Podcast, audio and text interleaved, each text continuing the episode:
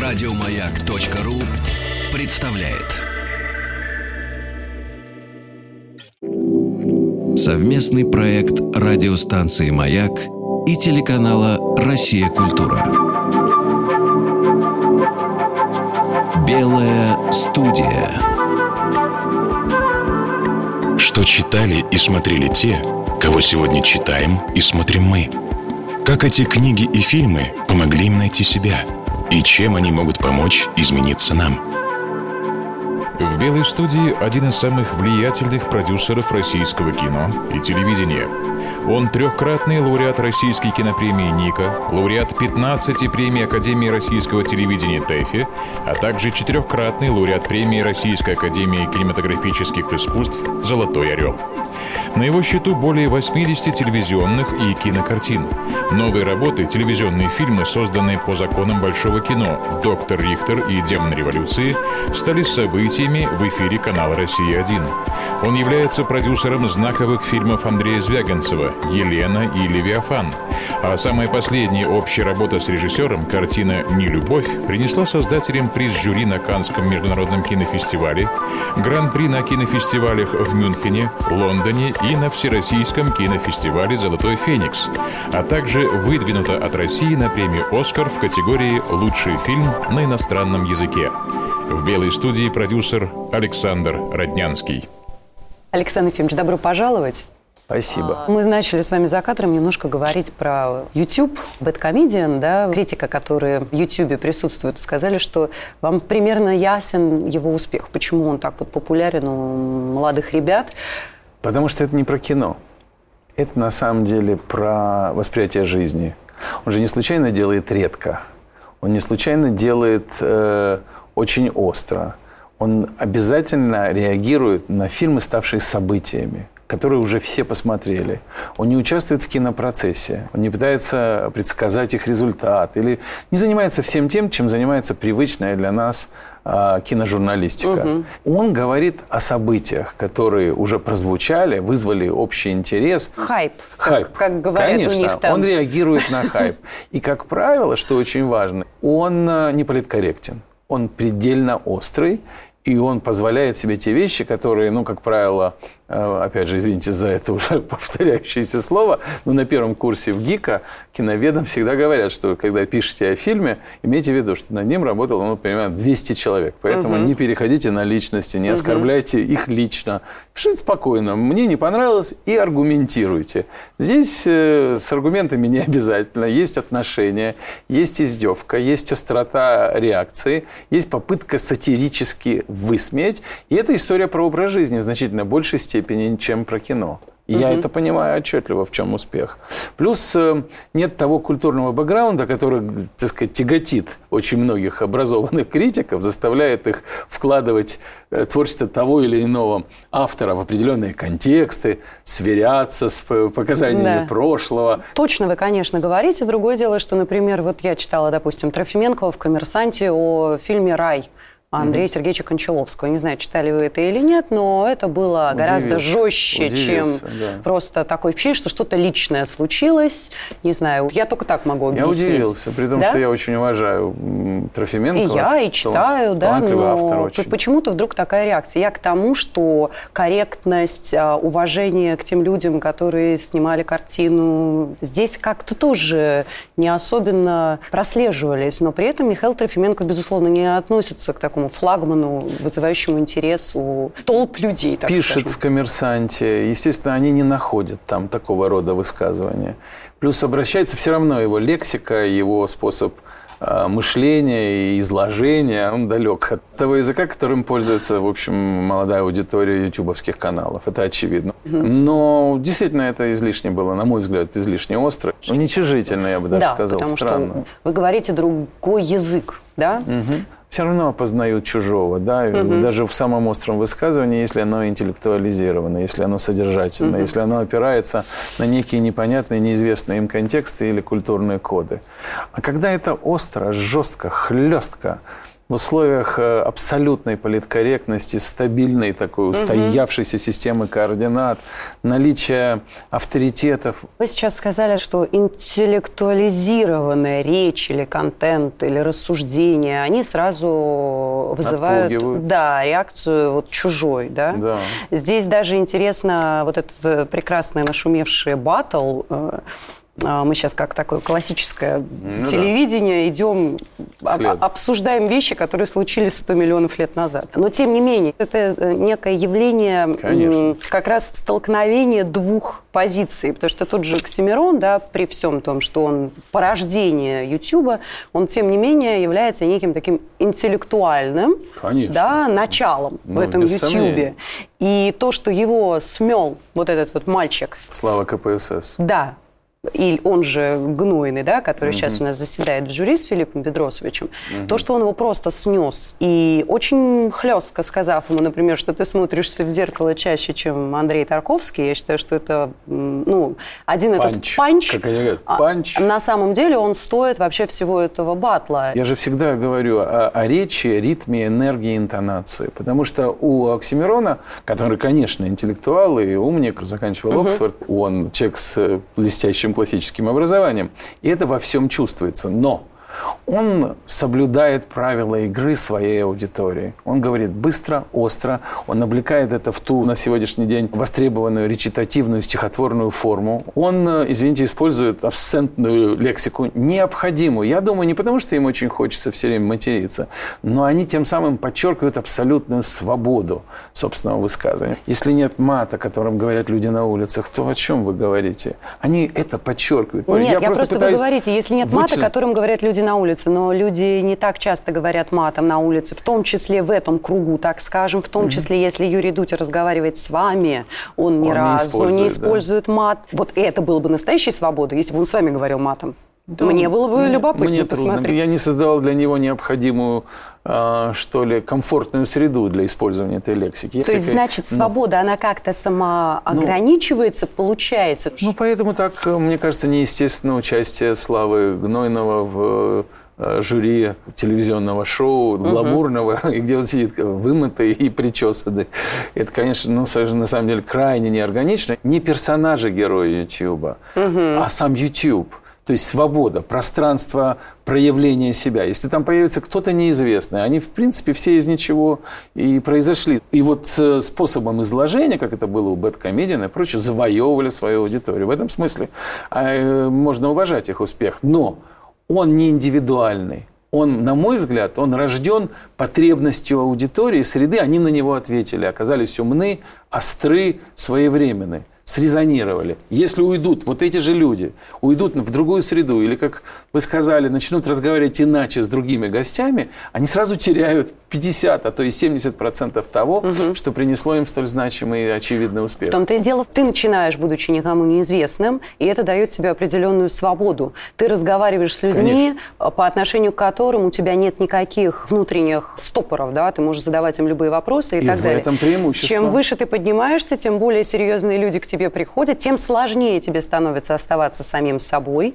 Ты превращаешься уже в некое явление массовой культуры фактически, и здесь уже же все эти люди, которые любили тебя за маргинальность, они начинают тебя же отрицать э, как явление массовой культуры. Потому что ты, собственно, сделал карьеру, если мы назовем это карьерой, ты стал известным. Тем, как ты говоришь, тем, как остро ты высказываешься, тем, как ты интересуешься тем, что на самом деле интересно этой аудитории, как зарабатывают, сколько денег, где они расположены, во что инвестируешь, как живешь, где живешь, куда путешествуешь то, чего очень редко обсуждается в эфире и совершенно точно э, редко в наших ток-шоу, потому что... Но ну, Армен Борисович так не считает, что Джигарханян, что редко Ну, это правда. да. Ну, вы же видите, почему в результате страшно, страшно успешно. Да, вот страшно, именно. да. Но да. это уже как бы ответ на интерес другой аудитории, для которой Армен Борисович Джигарханян был великим советским артистом. Вот и эта аудитория этого же поколения, и немногим младше, следит за перипетиями этими чудовищными личными его личной жизни. Вы сказали такую приятную для всех нас людей, работающих на федеральном телевидении, фразу, что телевидение находится на последнем издыхании, в, mm-hmm. в, в упадке и переживает свои последние дни. Да, в привычном виде телевидения. Да.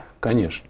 Я абсолютно убежден. Я считаю, что телевидение и кино – это продукты технологической эволюции. Они естественным образом отвечают на потребности аудитории. Первое, в том простом а, обстоятельстве, которое мы называем необходимостью проговорить время, обсудить, что происходит с нами в определенном историческом отрезке, вот в те времена, в которые мы живем. Естественно, функцию развлекательную никто не отменял, функцию внутреннего такого как бы предложения а, внутренней стабильности, баланса, которая объединяет многих людей, сидящих у телевидения, успокаивая их. Я говорю о телевидении как а, уходящем в прошлое, как о процессе программирования под единым брендом в определенное время контента у больших производителей. Ничего не, плохого не произойдет, если мы говорим о русском а, контексте, а, с Первым каналом или с каналом России или ВГТРК в целом. Потому что это огромные производители. Я не пытаюсь успокоить. Я об этом говорю. Потому что тысячи... Бедные ну, ребята из СНТВ.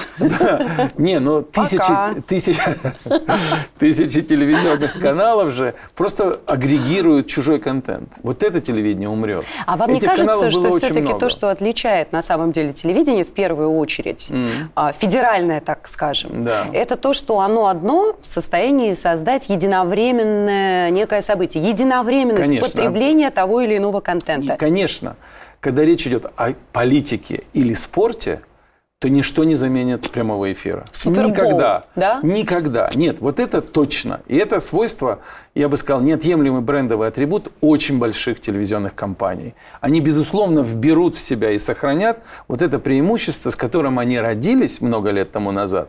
Потом на некоторое время оно вдруг оказалось доступным, это самое преимущество, дикому количеству телевизионных каналов. Вот эти телевизионные каналы на сегодняшний день, их количество сократится, или они трансформируются угу. в то, что мы сегодня называем стриминговыми ресурсами, платформами. Ну, условно говоря, с появлением Netflix показы кино в телевизионном эфире потеряли смысл. Я об этом говорю, что телевидение в том виде, в котором оно существовало долгие годы, когда между телевизионным каналом и телевизионной аудиторией обязательно был посредник в лице программиста, человека, угу. выстраивающего телепрограммы, произведенные каналом, в идеале произведенные каналом, в определенном порядке, в определенное время, вот это время завершается.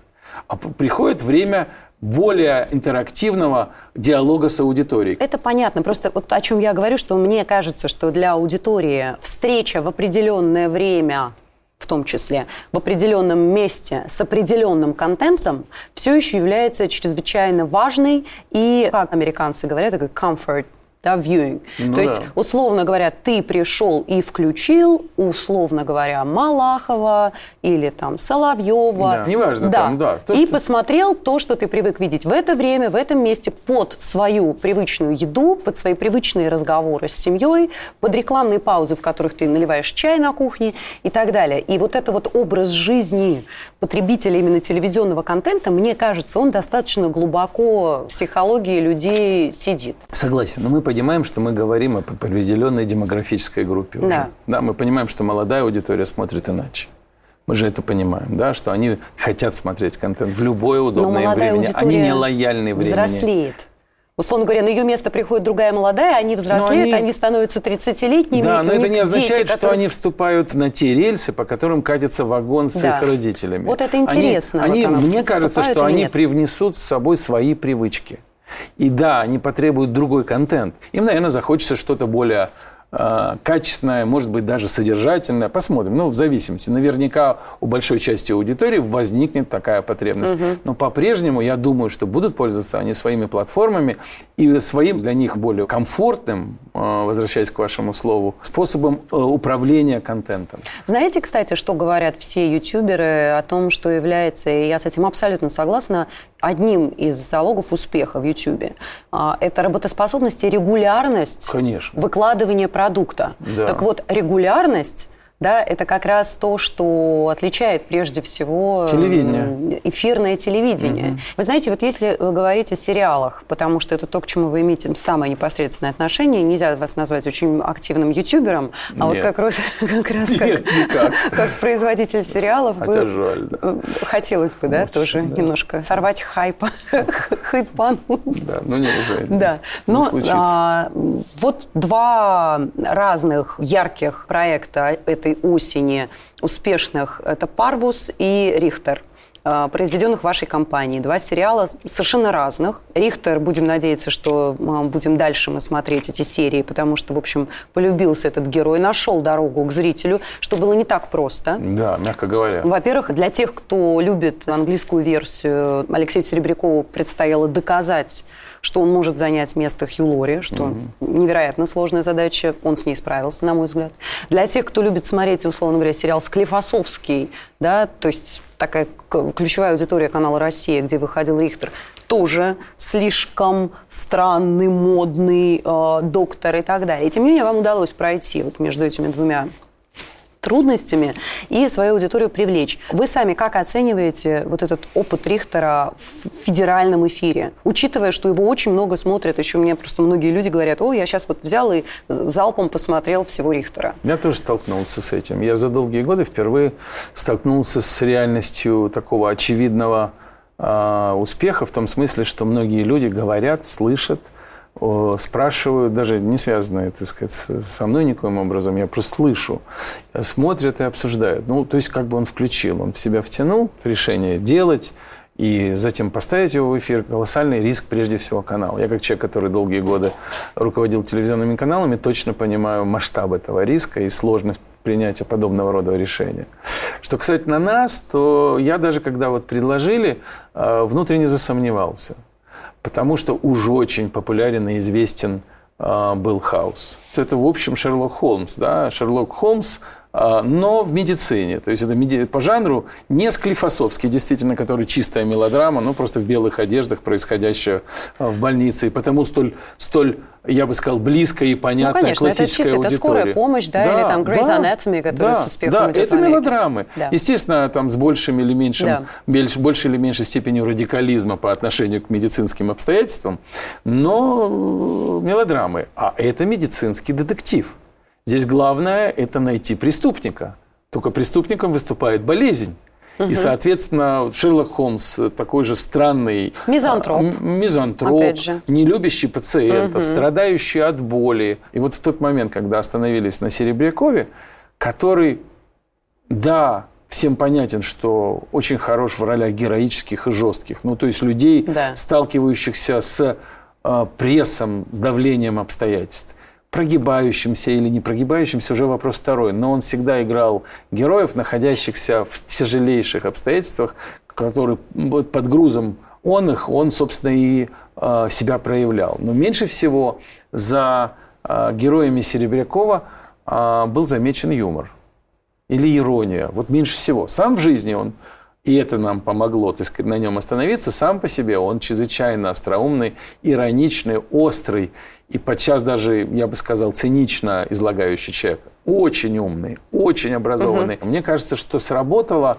э, все-таки наш собственный юмор наши собственные характеры. Удалось, как бы каждая же задача была существенно сложной, потому что есть Кади, э, сексуальная привлекательная женщина угу. в американском сериале, но точно не наша.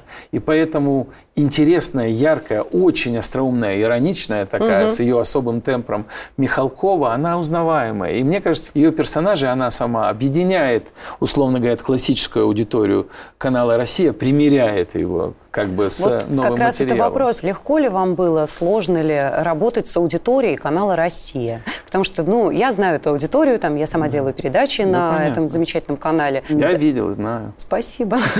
Насколько сложно работать с этой аудиторией? Она большая, с одной стороны, да, она верная этому каналу, а с другой стороны у нее есть некие свои предпочтения. Насколько она подвижна, насколько она готова воспринимать? Ну, я верю в ее, я бы сказал, способность быть открытой новому. Ну, то есть, если не изменяешь ей в главном, аудитория канала «Россия» нуждается в сильной человеческой эмоциональной истории. Если не изменяешь ей в главном, в этой эмоциональности проживания чужого опыта, если этого не происходит, катастрофа. И я понимаю, что Рихтеру помогло две вещи. Человеческие драмы в каждом фильме, которые, так сказать, связаны с болезнью и пациентом. Обязательно семьи, обязательно люди, обязательно человек, который болен, и обстоятельства с ним понятны. И второе, это, конечно, постоянная ирония. Угу. Потому что она, как ни странно, это принято называть британским юмором и считать не нашинской частью культурного кода, такого менталитета. Ошибка. Все шутят. институт отрабатывает новую методику. Смерть этой женщины серьезно подпортит статистику. Пойди, по докажи, что этот хромой хитрюга ничего не мутил. А люди ждут лекарства от рака. Это не фантастика. Фантастика то, что вы Рихтер. Ну, вам наплевать на больных. Вот. Ну вот и разобрались. Вы гуманист как? Хорошо, что вы вмешались. Спасены тысячи жизней, предположительно. Пойду сообщу пациентке, что она умрет не зря. Туда ей дорога. Нефига портить статистику. Совместный проект радиостанции «Маяк» и телеканала «Россия. Культура». Белая студия. В белой студии продюсер Александр Роднянский. В преддверии Оскара хочу вспомнить фильм «Квадрат», который получил золотую пальмовую ветвь. Мы, когда вам задавали вопрос, какой фильм вы считаете одним из фаворитов, вы его назвали. Я очень люблю картины, которые из частной истории расширяются до полноценной метафоры. А это, без сомнения, а, такая как бы полноценная, мощная даже метафора современной Европы, причем сквозь, как бы рассмотренной сквозь линзу современного искусства. И мне эта метафора показалась работающей, потому что в ней все складывается. Складывается внешняя политкорректность э, мира современной буржуазной Европы. Э, я имею в виду от созданного героем фильма куратором современного модного музея, которого, кстати, здорово играет Клаус Банк. Он такой крестьян, красавец, умник, угу. который пытается следовать всем правилам современного такого интеллектуала, либерала, э, так сказать, умника он следит за своими, будучи разведенным за своими двумя дочерьми, тратит время. Водит их он на выставки на Водит свои, их да. на выставки. Он беседует. Очень узнаваемость. Он очень понятно беседует с посетителями музея, объясняя им суть, так сказать, происходящего. Он придумывает эту инсталляцию, которая дает название фильму угу. «Квадрат», которая такой маленький клочок территории, огражденной рамой, где люди должны испытывать чувство толерантности, любви и понимания к друг другу. Он, конечно, этот квадрат, эта рама остается пустой. И вот это современное искусство, через которое он проходит, вдруг оказывается ну, эм, сатирически высмеянные. Если предшественники, шведские блистательные режиссеры, предшественники Рубена Эстлунда, режиссера «Квадрата», атаковали э, буржуазное общество и буржуа такого высшего класса, угу. и аристократию Швеции, этот атакует либеральное э, сегодняшнее общество. Он атакует интеллектуалов. И не случайно фильм начинается с того, что снимают с постамента а, скульптуру, конную статую угу. одного из а, монархов. Это очень и... хорошая метафора, потому да. что вот вы сказали о буржуазии, да, ведь если, условно говоря, раньше буржуа хотели быть аристократами, то сейчас буржуа хотят быть интеллектуалами. Бобусами это называется. Понимаете? Богемная буржуазия. Да, то есть сейчас это модно для буржуа. Просто иметь деньги никогда не нет, интересно. Нет. Но если раньше человек, который имел деньги, хотел быть похожим на лорда, то сейчас он хочет быть похожим на... И в результате получается метафора, потому что когда главный герой дает интервью журналистке, исполняемой, кстати, блистательной, Элизабет Мосс, да. он, когда дает интервью этой журналистке, он не в состоянии пояснить собственную цитату. А когда финальная сцена, или не финальная, а кульминационная этого роскошного ужина, где сидят люди в смокингах и вечерних платьях за столами, и появляется персонаж, которого зовут Олег, Э, русский, да. ну, это такой ну, как, бы вдохновленный Куликом, Куликом да. да, вдохновленный Куликом. И, значит, эти персонажи в черных смокингах превращаются в таких же приматов, какового изображает этот персонаж на самом деле. Они начинают его дико бить. То есть это все, на самом деле, э, метафора имитации Сначала настоящего. они его пугаются. Да. Вот страх мне кажется, это очень важная тема этого фильма. Конечно. Ему задают вопрос, а почему вы не пошли и не поговорили с каждым человеком в этом здании, да, где у него там украли этот его мобильный телефон. Mm-hmm. И он говорит, что я опасаюсь людей, живущих в этом здании. Конечно. И вот этот наш страх, даже более того, мне кажется, что мы понимаем, что вообще-то мы не правы по отношению к этим людям как европейцы, они в глубине души, они понимают, что они не правы, да. что они не Об имеют этом... права да. на это, на то, чтобы жить в этих домах, иметь то, что они имеют, за счет тех, кто живет в других домах. Александр Ефимович, вот вы, как мало кто, говорите, в общем, достаточно откровенно о тех случаях, когда у вас не получилось что-то. Да.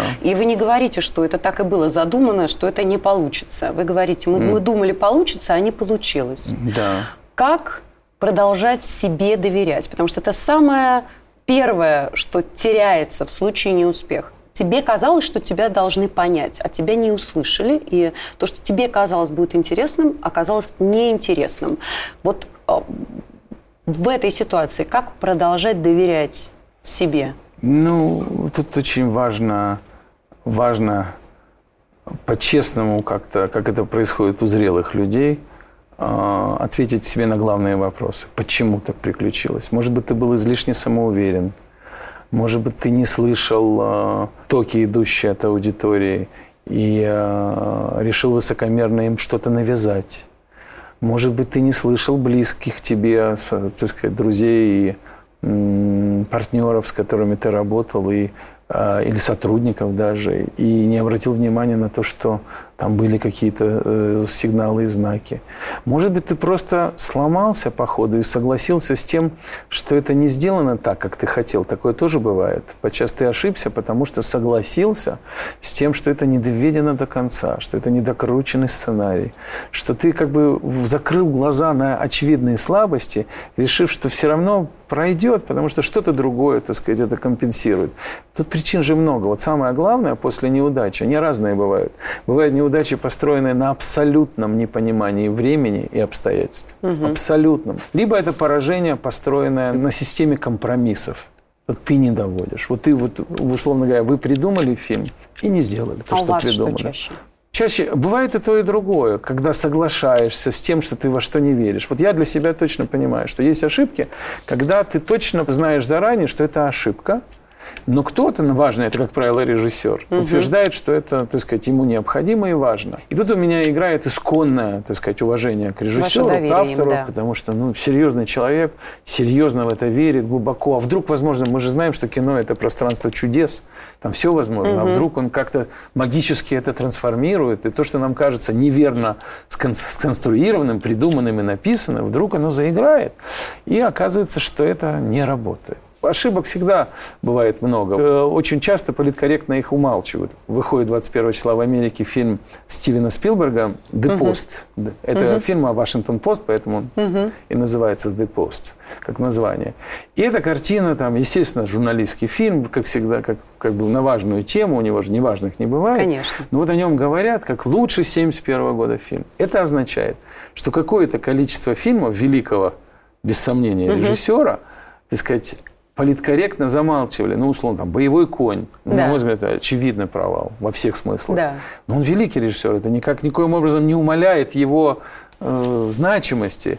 Но проходили мимо. И только появление нового выдающегося фильма я не видел, не знаю на какой степени, но Мэрил Стрип, Том Хэнкс, говорят, угу. что очень академичная, угу. но в то же время классический стиль, Спилберг, такой эмоциональный, журналистская история, там, так сказать, о публикации газеты «Вашингтон-Пост», естественно, неких документов. Я рада э, да. за Спилберга, если это будет удачная картина, потому да. что, знаете, я мне о том, что, что даже нравится, такие репутации. он абсолютно последователен, он снимает всегда про то, во что он верит сейчас это может быть провал, это может никому не интересно, а потом вдруг это всем интересно, а потом это культовая картина, а здесь у него Оскар, но он каждый раз вот это его уникальная способность, то, о чем мы говорили ранее, продолжать себе верить. Вы знаете, как в казино, что хуже всего? Там красное проиграло, ты ставишь сразу на черное, черное проиграло, ты на красное. Не, ну это то есть, суета. Да. Об вот если и... ты последовательно ставишь на красное, когда-нибудь да. оно Ну тут самое главное выпадет. любить замысел, верить в да. него. Вот что самое главное. То есть подлинность характеров, подлинность эмоций,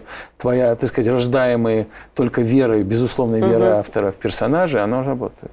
Одним из таких самых ярких фильмов э, из жанра э, кино морального беспокойства, если можно этот жанр применить к американскому кино, можно. Э, это картина, снятая уже там сколько-то, почти 20, наверное, лет назад, «Красота по-американски» Сэма mm. Мендеса. Она получила Оскар и стала таким явлением. Я недавно этот фильм пересмотрела, спустя много-много лет. Там потрясающий есть эпизод, в котором угу. герой Кевина Спейси, угу. особенно в его устах сегодня это удивительно звучит, приходит, если вы помните сценарий фильма, то угу. он приходит э, к своему работодателю, говорит, что если вы мне не, не уволите зарплаты за угу. год, то я обвиню вас в сексуальных домогательствах. Похоже, вы совсем не заинтересованы в том, чтобы сохранить свое место. Брэд, 14 лет я был шлюхой в рекламной индустрии. Единственный способ спастись для меня – это взорвать компанию. В любом случае, правление хочет, чтобы ушли к концу дня. Какую компенсацию правление приготовило для меня, принимая во внимание имеющуюся у меня информацию о том, что наш главный редактор потратил деньги компании на шлюху? Этим, я думаю, могут заинтересоваться ребята из налоговой полиции. Я уверен, что многим нашим рекламодателям и конкурентам тоже будет интересно узнать об этом. Я уже не говорю о жене Крейга. Сколько ты хочешь? Годовую зарплату плюс страховку. Этого не будет. То есть вы хотите, чтобы я начал тяжбу о сексуальном домогательстве ко мне? Против кого? Против тебя. Как ты докажешь, что не предлагал мне трахнуться в обмен на то, что меня не уволят? То время, сколько-то много-много лет назад, это выглядело как некая удивительная афера, да, которую придумал этот человек для того, чтобы вот в, Понимаю, с этой корпорацией... Да, Спустя опять же, какое-то количество лет мы оказываемся в ситуации, когда это все материализуется, причем непосредственно при участии самого господина Спейси. В роли жертвы. В роли жертвы. Это, конечно, смотрится все совершенно удивительно. Вы как продюсер, во-первых, во-вторых, человек, имеющий там большое отношение к американскому все-таки кино, прекрасно его ну, знающему, да. Как вы себя вообще вот ориентируете, позиционируете в этой, во всей ситуации, которая набрала колоссальный сейчас Ну, вы э, знаете, для масштаб. меня, я давно определился. Я понимал, что, если честно, это было несложно видеть изнутри, что в, как, как рано или поздно это случится, это взорвется. Потому что я для себя эту ситуацию называю как э, ну, такая гендерная революция. Вот 20 с чем-то лет назад была революция расовая. Менялся язык, который так до определенного момента, которым описывались отношения рас или этнических меньшинств. Значит, все, что связано с гендерным равноправием в Америке, чрезвычайно большая проблема. Гигантская. И она назревала давно. Потому что женщины в Америке колоссально сильны, да и у нас тоже.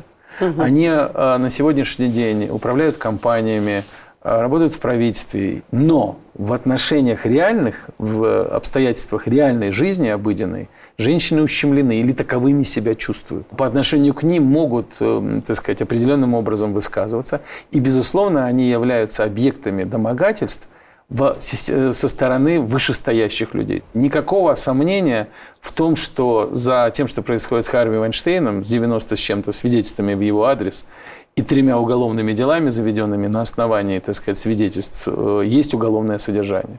Потому что там есть изнасилование, а самое главное, там есть использование служебного положения. Девочка 24-летняя рассказывала историю, как он ее к себе вызвал и сказал, там, предложил ей угу. а, немедленно осуществить то, что ему хотелось. И она это описывает. Она говорит, с одной стороны, мне 24 года, у меня нет карьеры, так сказать, денег и страстное, есть только страстное желание преуспеть. И я работаю в компании, о которой мечтала всю жизнь, и не хочу оттуда вылетать. С другой стороны, ему 64 года, он всемирно известный продюсер, мультимиллионер, который как бы реализует свое преимущество. Рейтинг, она говорит, или коэффициент власти у него 10, у меня 0.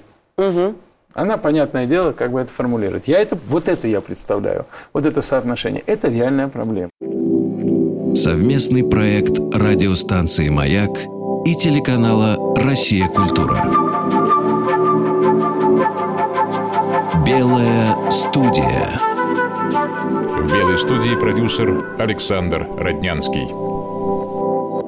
Александр Ефимович, вот вспомним Чехова. У него есть замечательный да. рассказ по-моему, называется «Женщины». Угу. Если вы помните, там как раз да, он помню. пишет о том, что какая несправедливость. Мне надо для того, чтобы губернатору даже просто с ним поздороваться, работать там годами, завоевывать его внимание, а ей, да. а ей достаточно под ручку да. с ним пройтись. То есть, в общем-то, у женщин всегда было вот это преимущество, и женщины им с удовольствием всегда пользовались, когда ты можешь проскакать эти 10 пунктов, не обязательно даже вступая в какие-то отношения, а просто улыбаясь, условно условно говоря. Нет, мы же сейчас, вот я принципиально говорю о другом.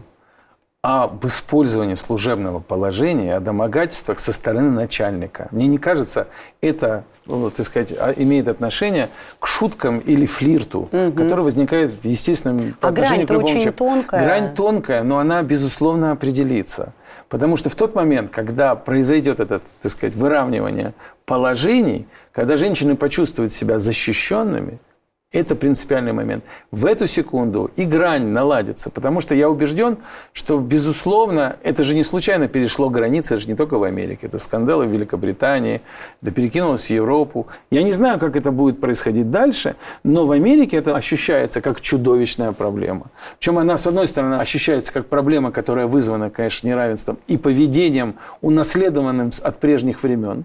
У нас такого поведения нет. Может быть, потому что мы вышли из Советского Союза с партсобраниями, с обсуждениями поведения. Но я вам говорю, я не знаю... морали. Облика морали. Ну, с тем, но я не знаю ни одного из... Мы ни разу как бы не лицемеры. Вы хорошо сейчас сказали, как та женщина из телемоста с Владимиром Познером. Секс у нас есть. Я говорю, ни разу не лицемеры. Но представить себе вот такого рода поведение, как Харви, иди сюда, там встретить в халате. Ну, это, это разные, что называется, привычки. Старый Голливуд давал колоссальные ресурсы власти во всех смыслах. И над мужчинами, и над женщинами. И в сексуальном смысле, угу. и в административном смысле. Управляющим студией и большим продюсером.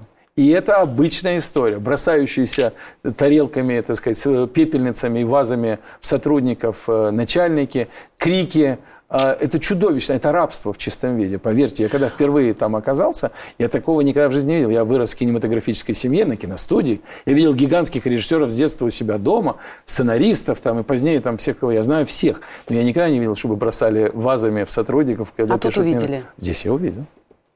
Здесь я увидел. Поэтому это другая вселенная. А как вообще, Александр Ефимович, быть встроенным вот в эту систему власти одних над другими? И ты как бы в это встроен.